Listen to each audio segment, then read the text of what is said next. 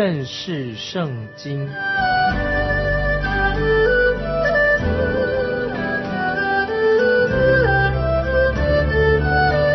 认识上帝的话，把上帝的话带到全世界。本节目是由认识圣经机构和环球广播电台联合制作，欢迎收听。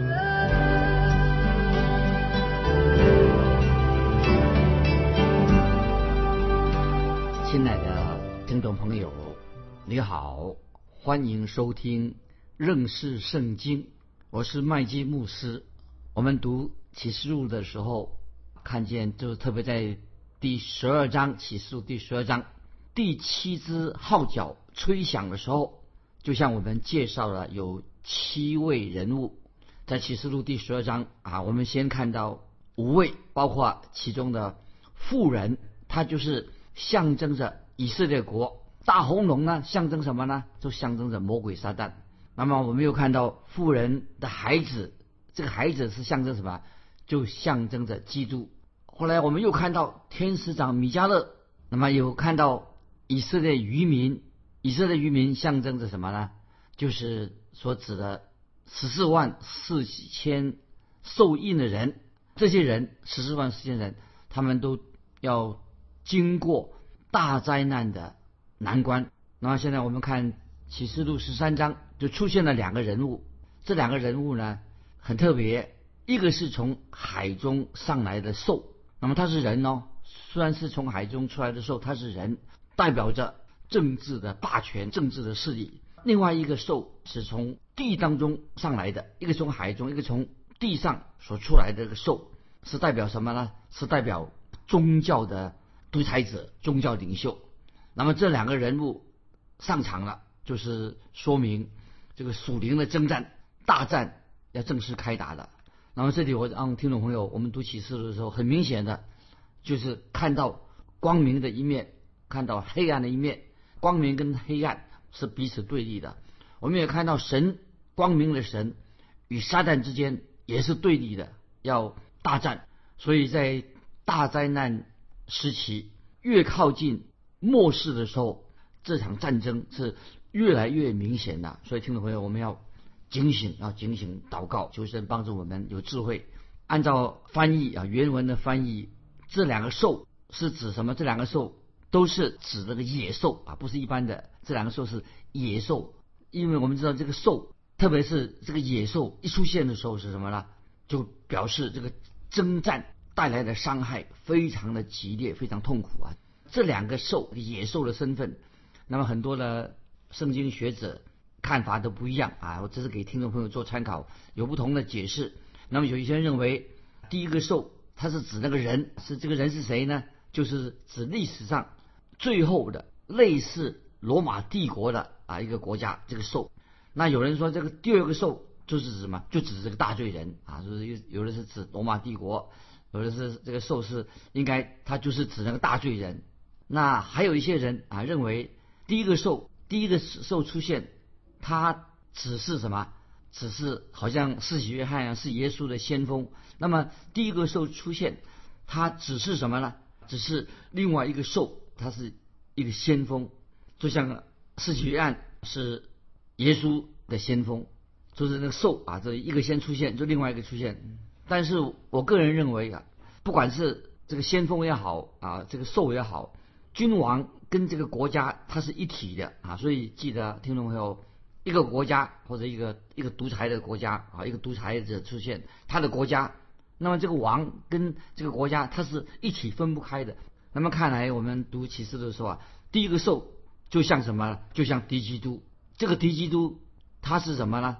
这个敌基督是想什么呀？他想做王，他想恢复罗马帝国的恢复罗马，他想做一个统治者。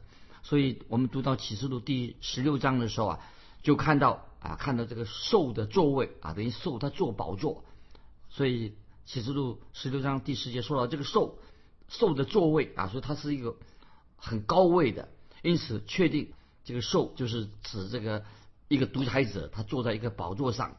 那么如果他不是属于一个帝国的话，他就不能够，他就不能够是一个兽的，因为兽啊，它是指一个帝国有大权柄的。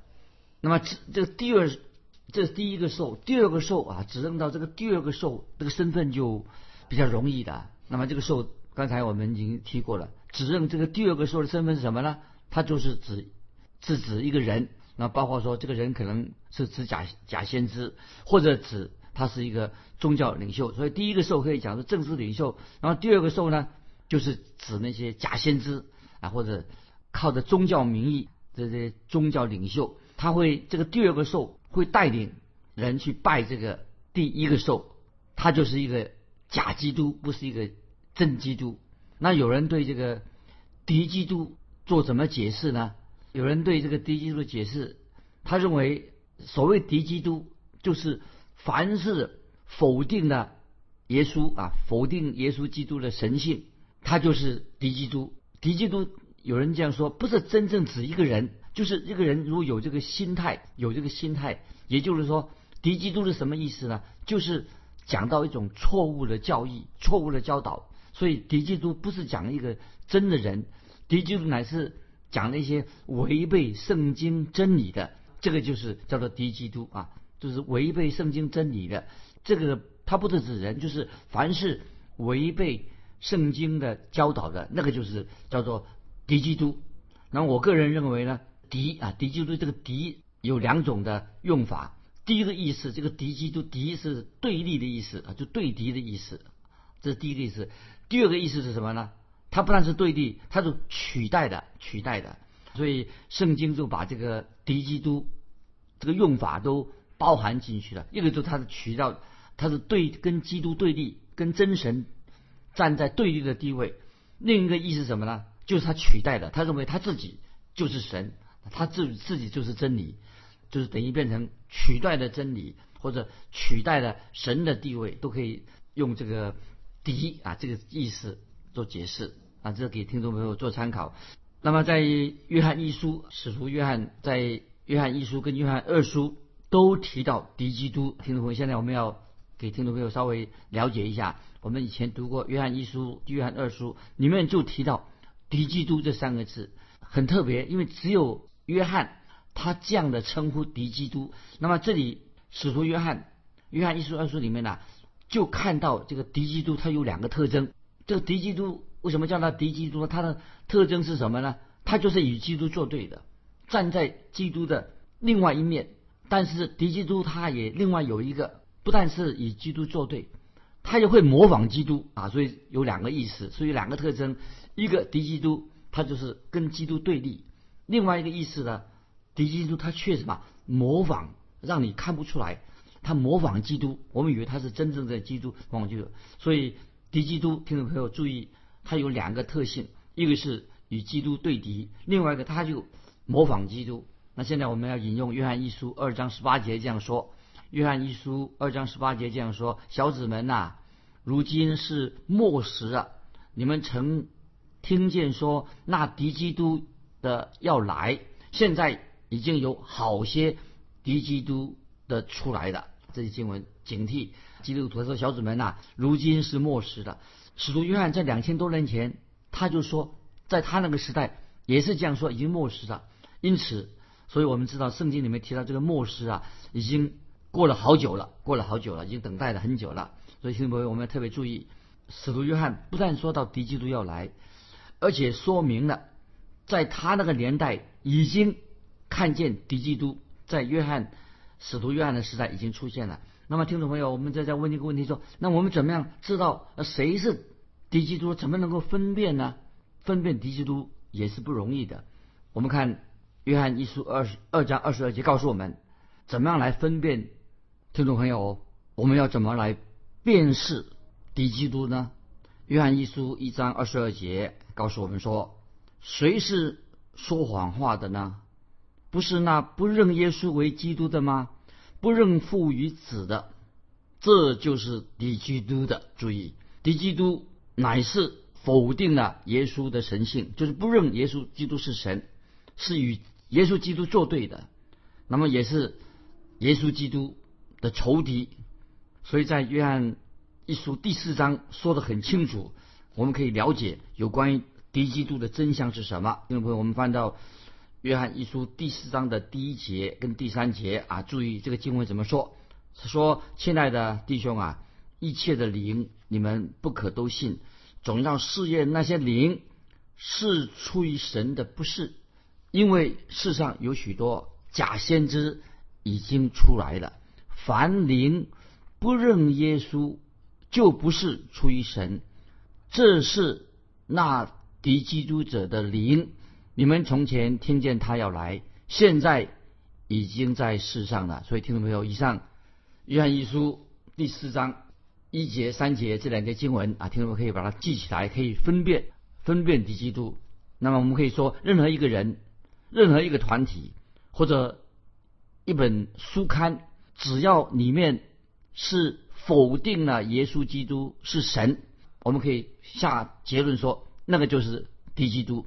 再举个例子说，在好多年前啊，有一个歌剧啊，一个歌剧，流行摇滚歌剧啊，摇滚乐的歌剧啊，叫做《万世巨星》。那么他们的内容一看就知道了，就是敌基督。万把耶稣形容成一个万世的一个明星，万世巨星，就是敌基督。因为他所描述的摇滚乐这个剧《万世巨星》这个剧剧。跟圣经的耶稣基督完全是唱反调的。今天同样一样，任何传道人他在讲台上他否定了耶稣基督是神，这个人就是敌基督，因为他是跟耶稣基督对立啊，没有高举耶稣基督是神的儿子。所以这时候听众朋友很容易分辨。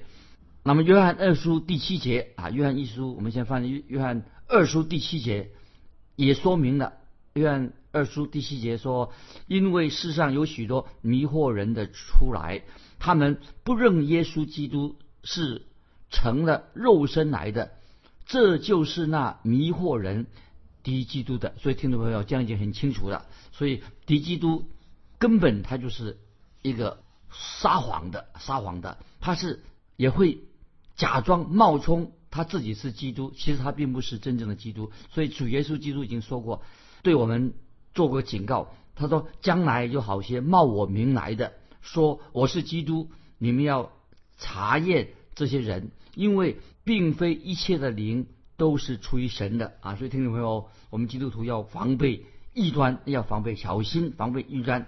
那么我们基督徒要学习一个态度，要查验，要读圣经，借着圣经做标准，查验这些灵啊！亲爱的听众朋友，如果你参加的啊一个小组啊或者一个团契。”或者这个团契啊，这个小组啊，很吸引你，要小心哦，要分辨这个是不是一个异端，你要查验他们是不是合乎圣经，和是不是合乎耶稣基督的教训。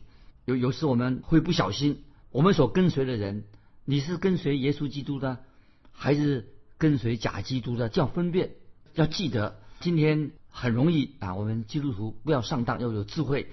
有些人他是假基督，他不是真正的圣徒，但是他自称是圣徒，可能他是这个假基督。那马太福音二十四章二十四节更讲得更清楚的，主耶稣在橄榄山讲道的时候，马太福音二十四章二十四节已经警告了他的门徒要谨防敌基督。那么怎么说呢？马太福音二十四章二十四节说：“因为假基督、假先知将要起来显大神机。”大骑士倘若能行，连选民也就迷惑了。听众朋友，这些经文把它记起来，非常清楚。假基督、假先知他们会做什么呢？也能够显大神机。大骑士倘若能行，连选民也就迷惑了。所以听众朋友，假基督出现的时候，他们会行神机骑士。所以我们读启示录，我现在因为我们探讨启示录，启示录第二个兽看起来就是神通广大的。可是他却是敌基督的化身，他就是敌基督。所以第一个兽啊，我们可以说简单的做结论说，我们所看见的第一个兽可能是在政治上的，他是一个敌基督。那么第二个兽是什么呢？是信仰上、宗教上的敌基督撒旦，因为他不能够把两个角色放在同一个人的身上，所以我个人认为这两个兽代表是不同的人，但是都是抵挡基督、敌基督。那么现在我们。回到启示录十三章第一节，注意十三章第一节说：“从海中上来的兽。那怎么说呢？啊，我们来看十三章第一节启示录。那时龙就站在海边的沙土，我又看见一个兽从海中上来，有十头七角，在十角上带着十个冠冕，七头上有亵渎的名号。啊，这个从兽从海中上来哈，它有十角七头，这个还带着十个冠冕，七头上有亵渎的名号。这时候，刚才我们读的圣经，那时龙就站在海边的沙上，这是使徒约翰所看见的。看见什么呢？这个龙到底是谁呢？这个其实就是我们第十二章所看到的是同一个同一个人，他就是撒旦。所以启示录十三章一节的下半怎么说？我又看见一个兽从海中上来。是谁？听众朋友，我们问一个问题：说是谁把这个兽啊从海中带上来的？是谁呢？当然是就是魔鬼撒旦。所以圣经上每次提到这个海，这个海有时就是形容就是世上的万国，可以用海来形容，也可以把形容是人类，就像大海一样。我们继续看启示录十十三章的第一节下半怎么说呢？有十角啊，十个角，十角七头，在十角上带着十个冠冕。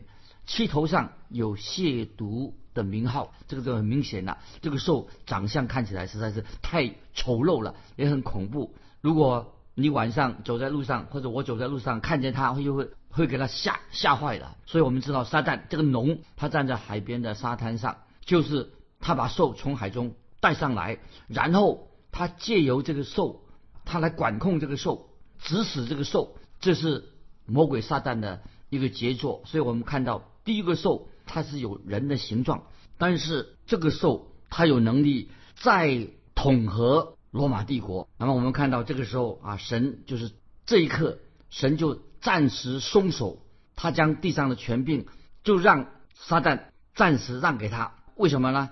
神要让撒旦知道他已经是神的手下败将，这很重要。神是暂时让撒旦为非作歹，因为。撒旦他要明白，撒旦已经是神的手下败将，免得这个撒旦他将来啊，他会或者我们就这样猜想，免得撒旦将来他落在硫磺火湖当中的时候，他埋怨神说：“你没有给我悔改的机会。”神要神也包括给撒旦魔鬼悔改的机会，免得到时候撒旦已经落入硫磺火湖当中，他埋怨神说：“神啊，你没有给我悔改的机会。”所以这里看得很清楚，所以这个时候神就让撒旦放任他，给他一个机会，好让撒旦将来他没有借口、没有理由来抱怨。那么，所以听众朋友，因此我们要认识启示录啊，所以我们这里在强强调启示录里面所讲的，我们要先认识但以理书，所以但以理书的预言呢，跟启示录有密切的关系。特别这里提到这个兽跟但以理书。第七章所描述的那个大兽看起来很相似，听众朋友你自己可以去对照一下。第四个大兽就在但以理书的预言里面了，就说第四个大兽它要掌权一段时间。这个大兽兴起的时候啊，它就会有七头十角，就讲到这个大兽。所以我认为约翰写这个启示录的时候啊，他一定会参考这个但以理书的预言，他都看的都会明白的。使徒约翰他写启示录的时候啊，他会发现说，但以理书当中所说的预言呢，大部分已经应验了。但以理之前所说的这个三个兽是指什么呢？这三个兽，但以理书里面提的有四个兽，前面三个兽是指什么呢？就指巴比伦啊，是狮子；马代波斯是指那个熊；希腊希腊啊，马其顿是豹啊。所以我们知道这些预言已经应验了。所以到了使徒约翰的时代，这三个兽。但以理所预言的已经应验了，所以使徒约翰他所看重是什么？就是第四个兽，这个兽四个兽，第四个兽以及那个小角啊，那个小角上第四个兽是指谁呢？就是先后来先兴起的罗马帝国就出现了。所以约翰啊，他活在旧的罗马帝国的时代。那么我们知道，因为使徒约翰他已经被。当时的罗马皇帝放逐到的拔摩岛，在那里，他都写这个启示录。所以在约翰那个时代，罗马帝国他已经慢慢的快要败亡了，已经败落了。所以使徒约翰他所看到的是什么呢？他就看到是先知但以理那个时候没有看见啊看见的事情，但是约翰看到了。那么之前但以理他所说预言的时候还没有看到罗马帝国已经渐渐的败落了。所以我们读启示录的重点，从启示录的重点当中，跟在看读但以理书第七章这个小角，那么我们做一个对比的时候啊，哎，就慢慢哎更明白。我们看到这个小角就是什么？就是从海中上来这个兽，因为在使徒约翰的预言当中，这个兽就说了，特别提到这个兽，注意这个兽啊，将要复兴恢复罗马帝国，要兴起一个新的罗马帝国的主导权。所以，但以理书第七章这个小角里面所提到这个小角啊，跟启示录十三章啊，看起来是这个兽啊，非常的类似。所以我们懂得读过但以理书第七章，那么跟启示录十三章做一个对比呀，我们就会更明白这个末世将要发生什么样的事情。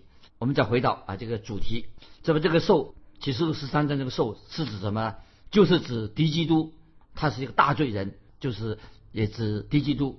那么他是世界上最后的一个真正的独裁者啊，政治的独裁者。所以在启示录第十三章最后一节经文就印证了这个观点。所以我们看启示录十三章第十八节的时候怎么说呢？我先念这个经文啊。我们看启示录十三章第十八节最后一节经文这样说：在这里有智慧，凡有聪明的，可以计算兽的数目，因为。这是人的数目，它的数目是六百六十六。这些经文也不好解释。那么这里告诉我们说，在末世就是有一个称霸世界的一个独裁者，他的数目是什么呢？他是六百六十六，就是讲到讲到这个兽。所以，所以我们刚才读啊启示录十三章第一节，再回到那个啊十三启示录十三第一节，十角上带着十个冠冕。那么这是什么意思呢？就是指大灾难时期，罗马帝国兴起了新的罗马帝国，要分成十个区块。这个十角它有十个角，就是这不同的十个王来统治这个罗马帝国的十个不同的区块。在启示录十七章十二节怎么说呢？十十七章十二节以后我们再解释，就印证了启示录十三章十八节啊所说的啊所说的这个数目字六百六十六啊，就是印证。启示录十七章十二节就证实了这样的解释。那么我们也知道但以理书预言当中这个小角。那么首先我们也知道啊，就是他先啊这个看起来这个预言中那个小角，首先就打倒的那个十王当中的三个王，然后他自己呀就驾临在其余的七个王之上啊，成为世界的独裁者。这个七头是指什么呢？啊，听我们问这问一个这个题目。这个七头怎么解释的？那按照启示录十七章九十两节的解释，这个七头可能就是指这个呃七个王啊，这个七个王。那么经文是根据年代的先后次序做个编排的，所以我们看到罗马帝国当中啊，有一些皇帝，有人认为说，那么这个七头就是代表罗马帝国它不同的政治的体制，这是都不同的观点。那么有人说这个七头是代表。这个古罗马帝国啊，古代七个亵渎神的大国，那么这个七头有人这是这样的解说，这个也是也有道理，代表什么呢？七个亵渎神的大国，包括什么？包括罗马帝国、希腊帝国、马代波斯帝国、加勒底帝国、埃及跟亚述帝国，那么这七个都是兽啊来做代表。那么当然一个比较我认为比较可信的一个观点是什么呢？这个七头就是。我认为，按照我的解释，就是这个七头就是什么？就是大红龙的这个七头。这个七头是就是指这这大红龙出现了的七头。七头代表什么呢？代表这个大红龙它是很有智慧的。那么为什么它有智慧呢？因为撒旦就把这个智慧，把这个智慧的能量给这个大罪人，给这个敌基督。那么他是最幕后的一个独裁者。当然，以上我所说的哈，我个人不敢下这个武断的定论。那么，但呢，总而言之，听众朋友，让我们知道这七个头，那么可以代表什么呢？就是代表人人末世的人亵渎神的罪。那么，所以有一位圣经学者他说的很好啊，是说这个七个头都是代表什么？人犯了亵渎神的罪。从一个人对神的态度，他看他怎么样亵渎神，看出这个人是亵渎神的。第一个，他怎么样亵渎神？有位圣经学说，第一个，他把自己看成，把自己当成神，他以为他自己跟神是同等的，那么就是要取代了神的地位啊，这是第一个亵渎神的亵渎神的一个状态。第二个呢，他就是污蔑神的名，藐视神的名啊。所以我们知道，从古罗马帝国，他们就犯了这种亵渎神的罪。那直到今天，我们很多人啊。也是犯了这样的罪，看自己跟神是同等的。那么说，当时罗马皇帝要百姓膜拜呃罗马皇帝，要把自己当了神。那么我们知道，法利赛人也是亵渎圣灵，也是犯了很大的罪。所以都是所谓都是犯了亵渎神的罪。所以这个受很明显的两种罪的犯的，就是他们怎么样犯什么罪呢？我再提醒你听众朋友，就把自己。当成跟神同等的，抢夺了神的地位。另外一个什么呢？就是藐视神的名啊，藐视神的名，亵渎圣灵的罪。所以这个两个罪啊，我们都看得很清楚的。今天我们就分享到这里，听众朋友，最后问听众朋友一个问题，欢迎你来回答：亵渎圣圣灵的罪是什么？谁是亵渎圣灵的人？欢迎你来分享你个人的看法。来信可以寄到环球电台，认识圣经麦基牧师收。愿神祝福你。我们下次再见。